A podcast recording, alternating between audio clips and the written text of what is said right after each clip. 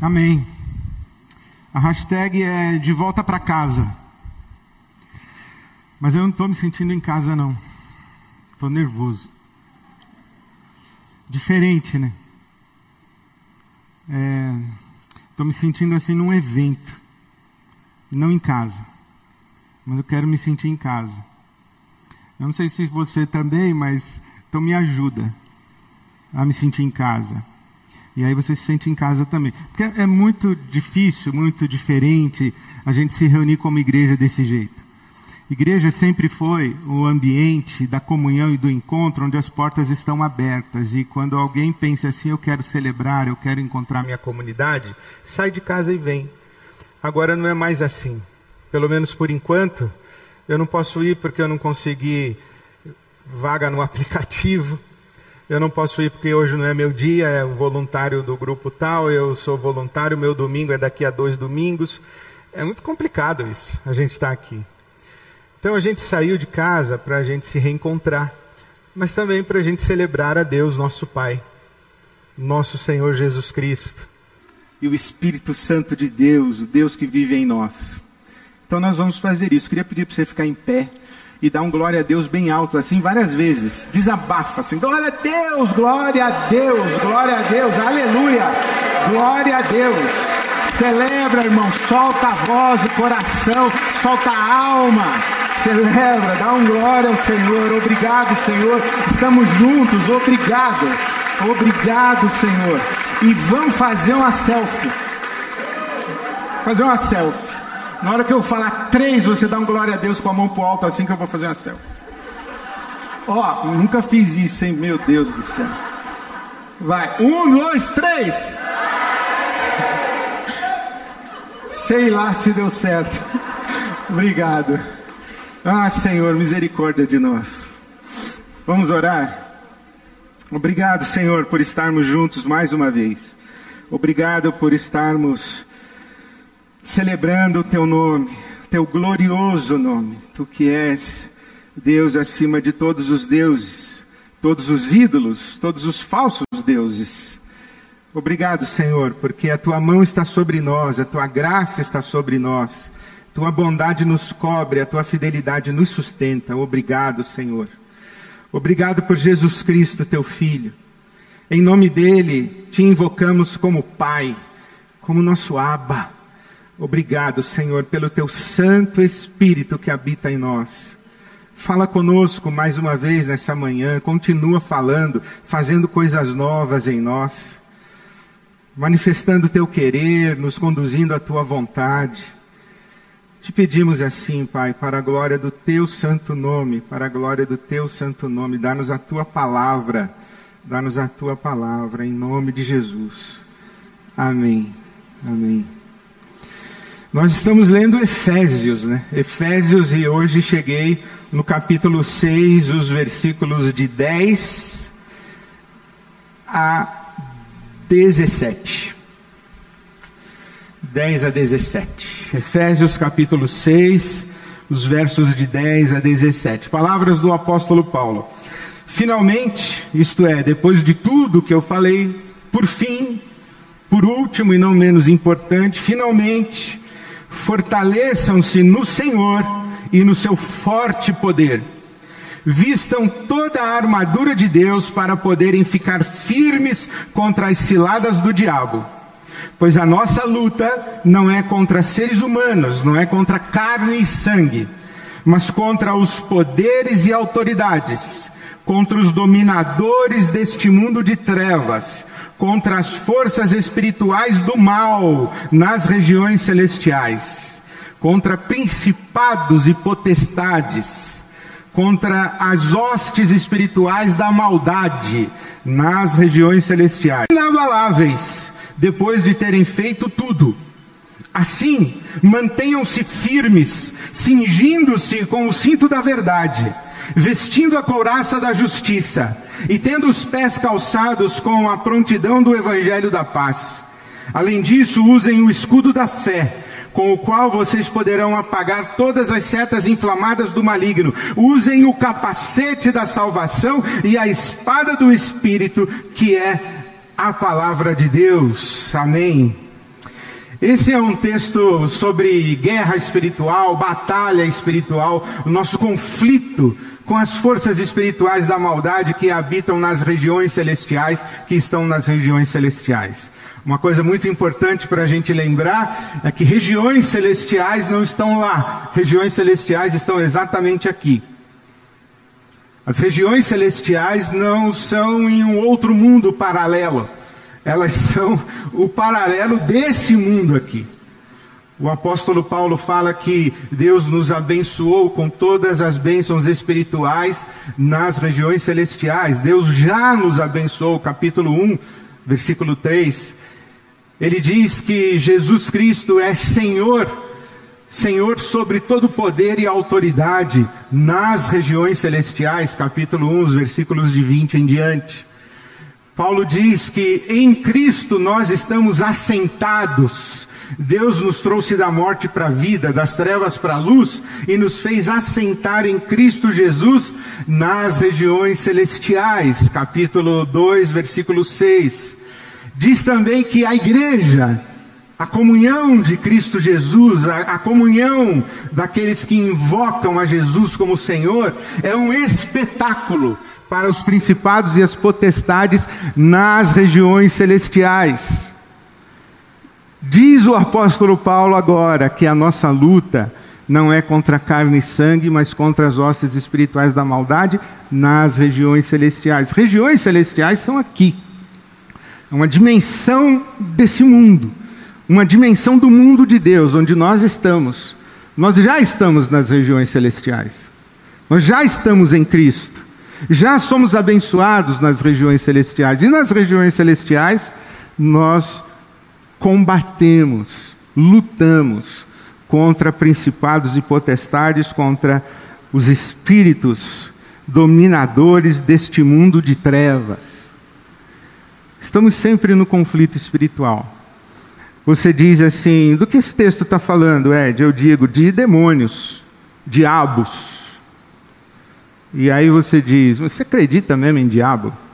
Eu tenho amigos que acreditam em Deus, em Jesus, no Espírito Santo, mas não acreditam em diabos. Não acreditam em demônios. As estatísticas no mundo, inclusive, dizem que há muito mais gente que acredita em Deus, mas não acredita em diabo. Não acredita nos demônios. Você acha mesmo que tem esse negócio dos demônios agirem? Eu acho. A Bíblia diz, primeiro que a Bíblia diz. Mas eu encontrei no C.S. Lewis uma, uma expressão que achei muito interessante. Perguntaram para ele uma vez: Você acredita em demônio? Ele disse: Acredito. Por quê? E ele disse: Por três razões. Primeiro, porque todas as civilizações e culturas, todos os povos da terra acreditam em espíritos maus. Segundo, porque a ciência não me obriga a descrer de sua existência. E terceiro, porque acreditando neles, ou na sua existência e na sua atuação, eu explico muita coisa do mundo que sem isso eu não explico. Falei, é, faz sentido. Também.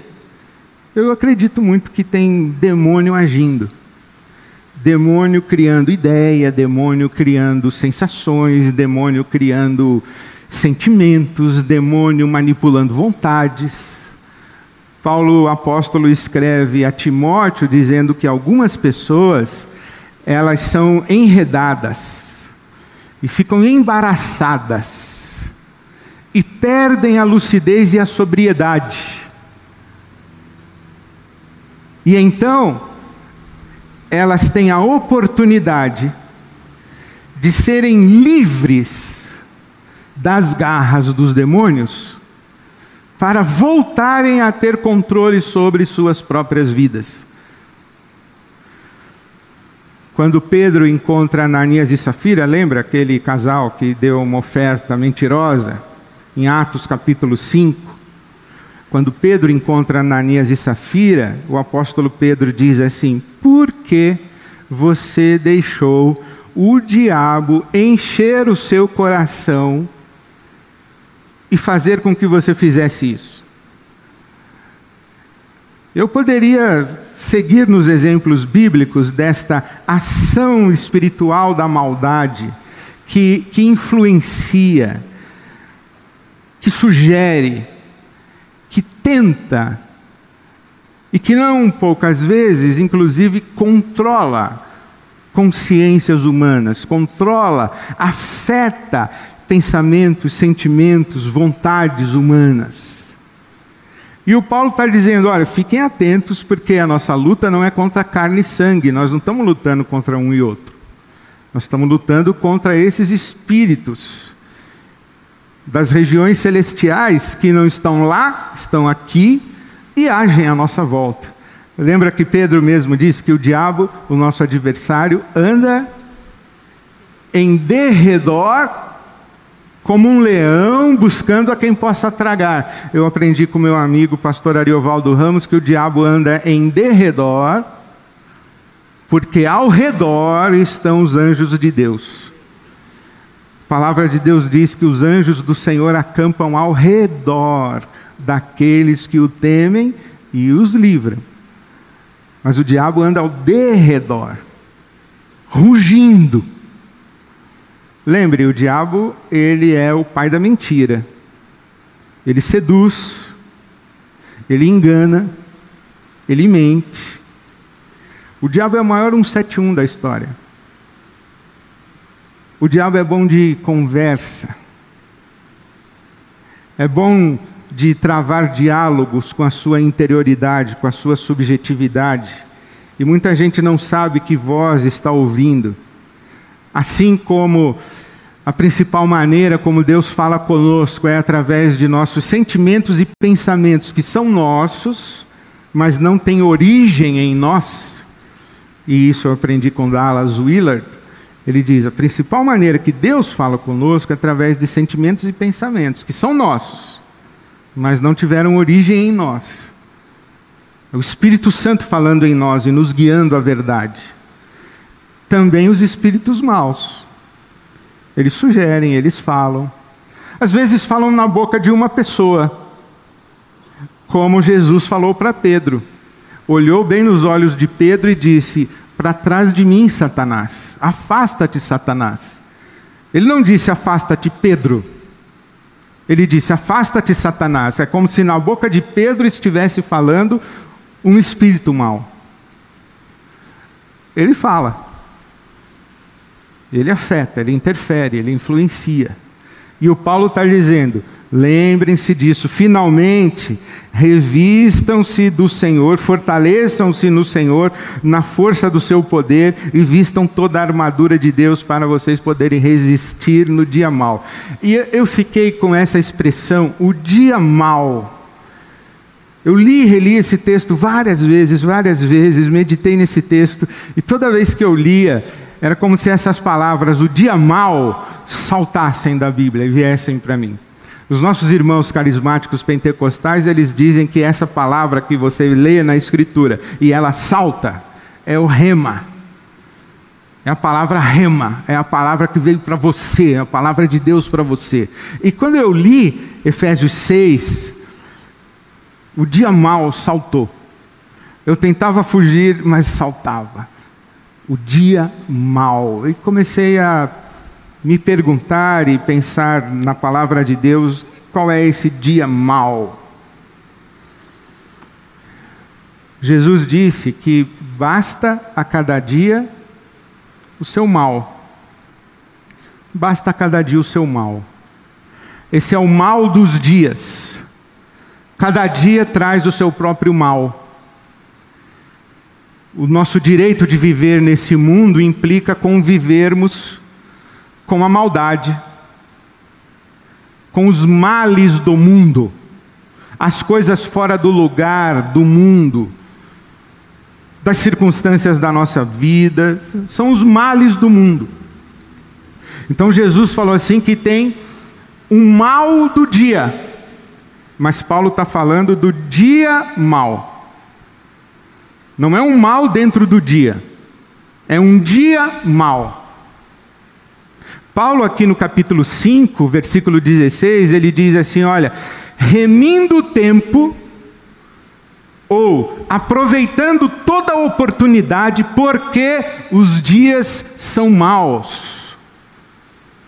Então ele está falando de dias maus, de dia mau E eu me pus a perguntar: que, que dia é esse que é o dia mau?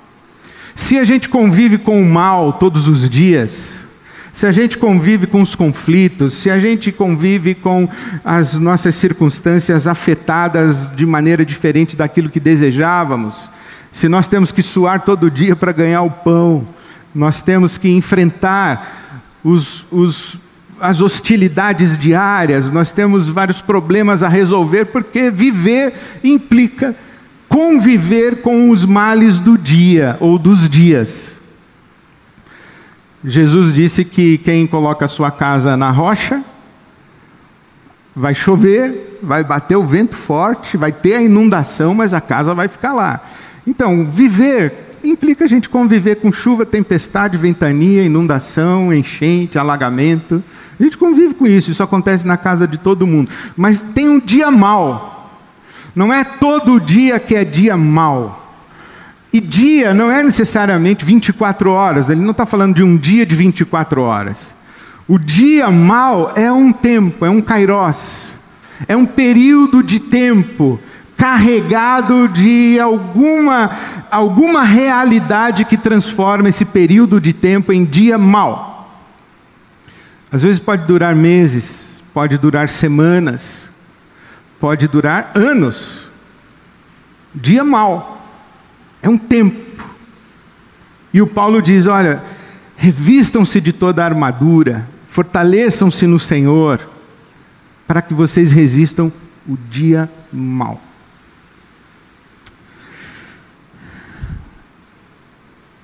eu me pus a pensar que o dia mau é o dia vivido por Jó. Dia vivido por Jó. Jó perdeu suas posses, Jó perdeu seus filhos, Jó perdeu a sua saúde, Jó perdeu a sua reputação, Jó perdeu tudo. E a esposa de Jó disse: O que te resta? Amaldiçoa teu Deus e morre. Não te falta acontecer nenhuma desgraça mais. Só falta agora você amaldiçoar Deus e morrer. É como se ela dissesse: desiste de Deus e morre. É muito interessante que no primeiro capítulo de Jó, quando o diabo diz a Deus assim: Olha, você não cercou Jó de tudo que é bom? Tira essas coisas que o Senhor deu para ele para ver se ele não vai blasfemar, se ele não vai te abandonar, se ele não vai deixar de ser um homem justo. E num primeiro momento, quando Jó perde todas as coisas, o capítulo 1 do livro de Jó diz assim: que em todas as coisas, Jó não amaldiçoou a Deus. Então voltou o diabo e disse: Bom, o senhor tirou todas as coisas, toca na saúde dele, toca na carne mesmo. E então o diabo o aflige, ferindo o seu corpo físico, e a mulher de Jó vem: Agora é a hora de você amaldiçoar Deus. Amaldiçoar é maldizer, dizer mal de Deus. E eu penso, esse é o dia mau. É o dia quando tudo desaparece, inclusive Deus. Não sei se você já viveu esse dia, mas esse ano, no começo do ano, um meu amigo muito querido me ligou e disse: eu preciso de você. Falei, por quê? Ele falou, eu recebi um diagnóstico de câncer. Falei, oh. E como eu posso ajudar você? E ele me disse: Deus desapareceu, sumiu.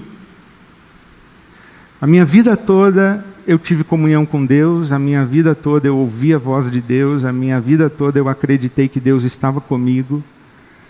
Mas agora, Deus evaporou, eu não sei onde Deus está e eu preciso que você me ajude a trazer Deus de volta. E eu pensei, só o Espírito Santo pode fazer isso. Mas eu posso caminhar ao seu lado e nós dois vamos esperar qual é a obra do Espírito de Deus na sua vida, porque Deus sumiu. Veja, o dia mal não é o dia em que você deixa de acreditar que Deus existe. Ah, chegou um dia, ah, não acredito mais que Deus existe. Não, o dia mal não é esse. O dia mal é quando você, mesmo na plena convicção da, da existência ou da realidade de Deus e de Deus na sua vida, você diz: Deus virou as costas para mim, Deus não está comigo, Deus me abandonou Deus não ouve a minha oração, Deus está me punindo, Deus está me castigando, Deus me amaldiçoou. E você, quando começa a pensar essas coisas, essa é uma maneira como sutilmente você começa a questionar o caráter de Deus, a bondade de Deus, o amor de Deus por você a graça de Deus na sua vida. O oposto disso é Abacuque. Ainda que a figueira não floresça, não haja fruto na vide, o produto da oliveira minta, e do curral o gado seja arrebatado, todavia eu me alegrarei no Senhor e exultarei no Deus da minha salvação. Eu não sei se você já ajoelhou para orar e teve a sensação que estava falando sozinho, sozinha. Alguém? Eu? Muitas vezes. E isso é tão louco que de vez em quando eu vou deitar e aí eu começo a orar dizendo: Deus, e se você não existe, hein? E eu estou aqui falando com nada. Aí eu falo: para com isso, Ed. É como se eu ficasse conversando comigo, com Deus, e, e vozes, vozes passassem por mim. Calma. Revista-se do Senhor. Fortaleça-se no Senhor. Vista toda a armadura. E confia no Senhor. O dia mal passa o dia mal passa. Não é você quem sustenta a sua relação com Deus. É Deus quem sustenta a relação dele com você. Eu acho muito linda aquela música que diz: segura na mão de Deus e vai. Segura na mão de Deus e vai. Eu acho linda, mas não é legal não. Nós não temos força para ficar segurando a mão de Deus as nossas forças, a, a gente vai perdendo. Aí a gente vai escorregando da mão de Deus e a gente quer segurar, mas não consegue, e aí vai soltando, vai soltando. O melhor seria o Baruque dar um jeito de mudar aquela letra para Deus, segura na minha mão que eu vou. Porque é Deus quem segura a nossa mão. É Deus quem segura a nossa mão. É Ele que nos sustenta. A Bíblia diz que Deus é fiel mesmo quando nós somos infiéis. A Bíblia diz que nada pode nos separar do amor de Deus que está em Cristo Jesus, o nosso Senhor. A Bíblia diz que se Deus é por nós, ninguém pode ser contra nós. Não é a sua força de vontade, não é a sua elaboração racional a respeito de Deus não é a sua racionalização a respeito da vida. E não são versículos que ficam sendo citados para você no seu dia mal que sustentam você. O que sustenta você é a mão de Deus te segurando. É a força de Deus em você, não é você. Nós somos fracos. Nós somos pó. Nós somos vasos de barro. Mas é o poder de Deus em nós que nos sustenta.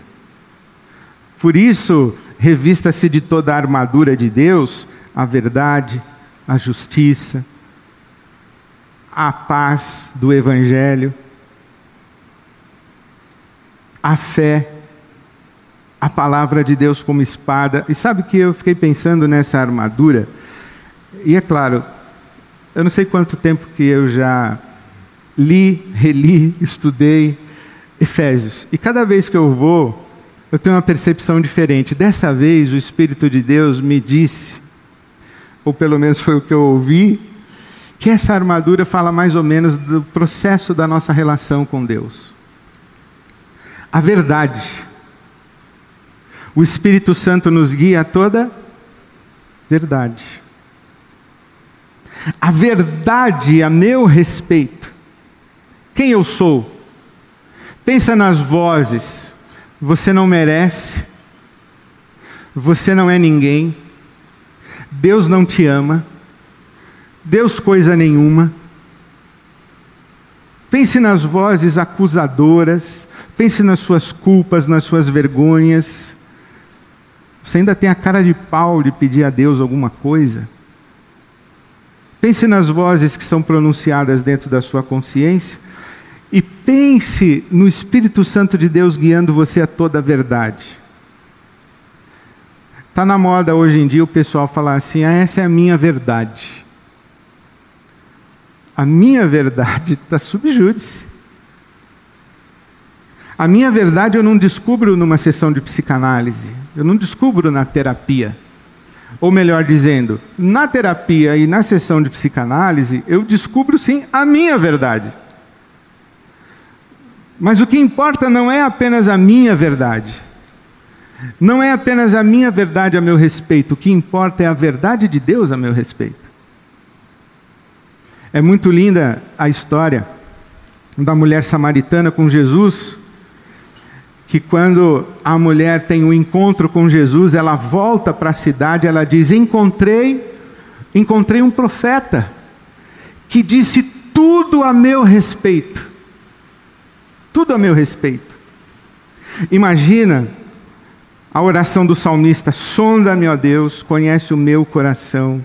vê se há em mim algum caminho mau e guia-me pelo caminho eterno. É essa a verdade. A verdade do Espírito de Deus a meu respeito. Bom, mas quando o Espírito de Deus revela a verdade a meu respeito, ela não é tão bonita. Mas aí vem a justiça que me cobre.